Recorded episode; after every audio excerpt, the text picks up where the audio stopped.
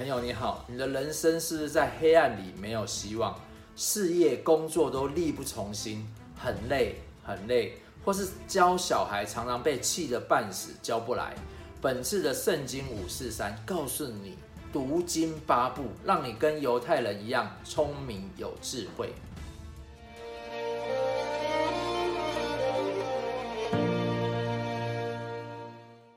前几周我们看见男人为何要当兵，祭司与百姓的工作。这是从民数记啊八到十章找出一些关键，让你知道读圣经的好处。这是整理出来，总共有八点。第一，圣经是光。民数记第八章，上帝说道：“你摩西告诉亚伦，亚伦说。”点灯的时候，七盏灯都要向灯台前面发光。轮便这样行。他点灯台上的灯，指灯向前发光，是照耶和华所吩咐摩西的。这里我们看见亚呃摩西接到上帝的指示，告诉亚伦要在要点会幕里的金灯台，使七盏灯都朝向灯台前面发光。亚伦照着上帝的吩咐行动，只点灯可以表示圣经的启示，它只是人生路的光明，如同太阳一早起来照亮这个世界。所以，我们应当把圣经放在生命的前方，让上帝的真理啊来照亮我们的路，寻找圣经中的真理和指引，因为上帝的话语是我们脚前的灯，路上的光。第二。圣经是爱。我从以色列人中将利未人当作赏赐给亚伦和他的儿子，在会幕中办以色列人的事，又为以色列人赎罪，免得他们挨近圣所，有灾殃到他们中间。利未人被指定为亚伦和他儿子的助手，并负责在会幕中办理侍奉。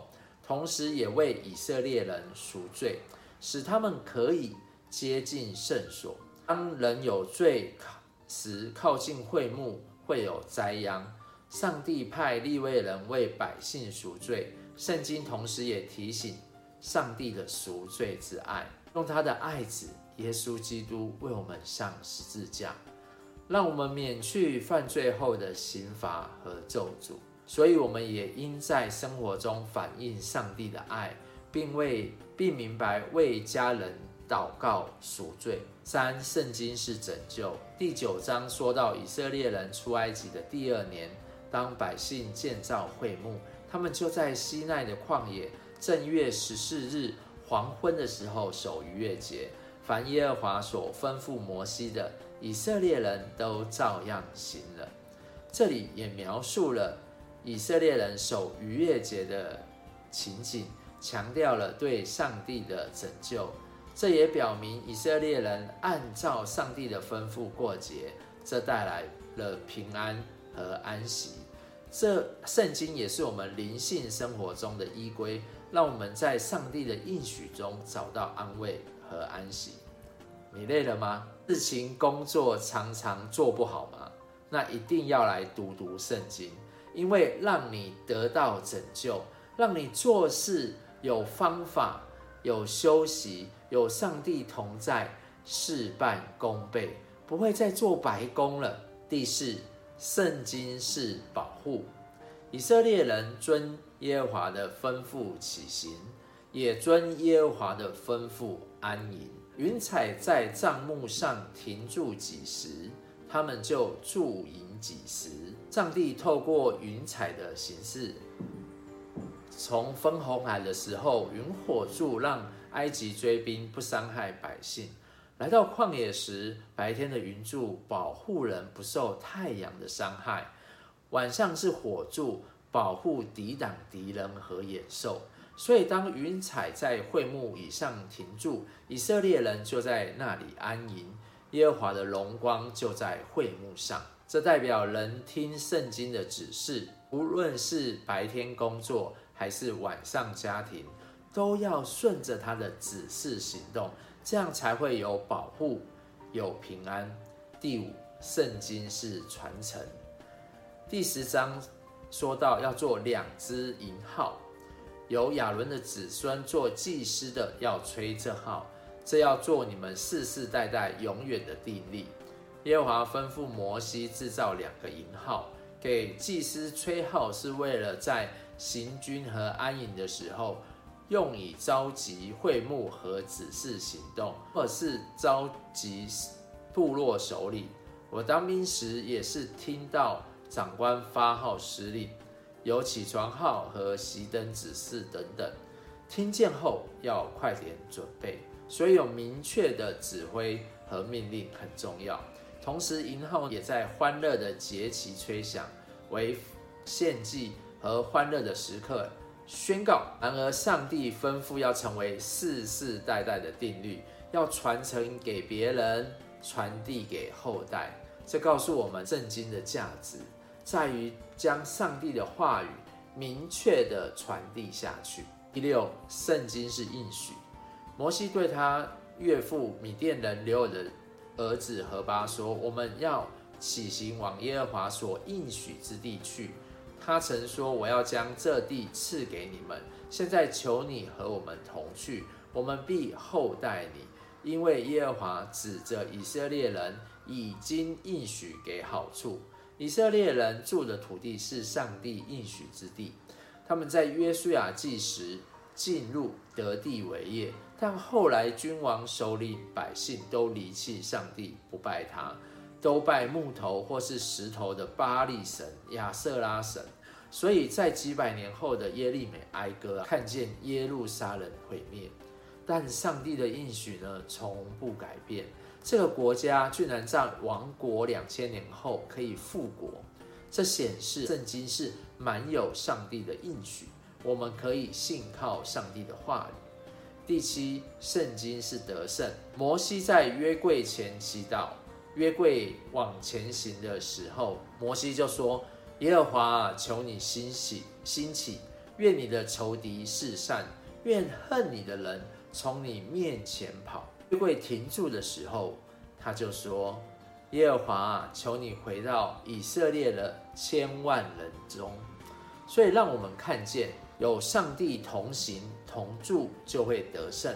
所以不要把圣经只是放在家中，要时时刻刻来阅读。我去以色列时，看见许多坐公车的年轻人会一边读经一边祷告，看见他们表达对上帝的信心，希望上帝兴起，使敌人四散。这也显示圣经的权柄和上帝的力量。让我们可以在面对困难时，可以信靠上帝的得胜。第八，圣经是得救。圣经教导我们关于得救的真理，但同时也尊重每个人的自由意志。每个人都需要在上帝的引导之下，做出信仰的选择。当摩西亚问他岳父时，他回答说：“我不去，我要回本地本族。”与我们同住。在摩西邀请何巴随同他们往应许之地时，何巴回答说他不去，要回到自己的本地本族。这也反映了每个人都有自己的自由意志，每个人需要做出自己的选择。综合八点，可以看到圣经在信仰中的重要。它是光，是爱。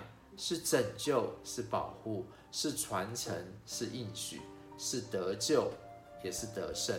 所以，我们可以深透过深入圣经的研读和应用，将其真理具体转化为生活的实际指引。前行政院长郝柏村在二零一七年的十二月三十一日九十九岁，受洗归入主的名下，也让人好奇这位一代名将。为何到近百岁的时候才决定信主？长老透露，他和同工到郝贝贝家中探望时，郝贝贝对他们说：“我是在撰写百岁回忆录时，一起和蒋中正总统及宋美龄夫人的互动时，基督基督信仰在他们的身上有基督的生命，是生命和生活很重要的一部分，是面对国家为难和挑战的关键时刻。所以对日本的时候有八年抗战，对共产党的时候有八二三炮战，面临国家和社会挑战时所倚靠的力量盾牌。虽然老总统和夫人没有直接向郝贝贝传福音，但他从老总统和夫人的身上看到好多从上帝而来的恩典所带来的影响，深深触动我。于是开始读圣经和荒漠甘泉。后来圣灵亲自动工，就决定受洗，在周神助牧师的主理之下，在内湖一间教会受洗归入主的名下。由于郝贝贝年事已高，这位长老在郝贝贝受洗后，经常和同工一起到郝贝贝家中探望。每次他跟同工去时，郝贝贝总是很大声、很有力，跟他们分享自己读圣经的心得和灵修的心得，与心里相信、口里承认耶稣是救主。后来以一百零一岁的岁数安息主怀。郝贝贝为国奉献一生，晚年上帝借着让郝贝贝撰写回忆录，开始亲自经历上帝，这是不是很奇妙？今天的节目到了最后，让我来为你做个祝福。爱的天父爸爸，谢谢你把圣经给了人类，也愿今天听到节目的朋友可以开始阅读圣经，打开他们的心，让他们读得懂你的话语。来经历圣经是光，是爱，是拯救，是保护，也是传承应许得胜和得救，陪伴他们一生不走在黑暗中，让他们在事业工作有你的指示。祷告祈求是奉上帝的儿子耶稣基督的名求，阿门。也希望今天的节目对你有帮助哦，也帮我按赞。订阅和分享，我们下周一早上见了，拜拜。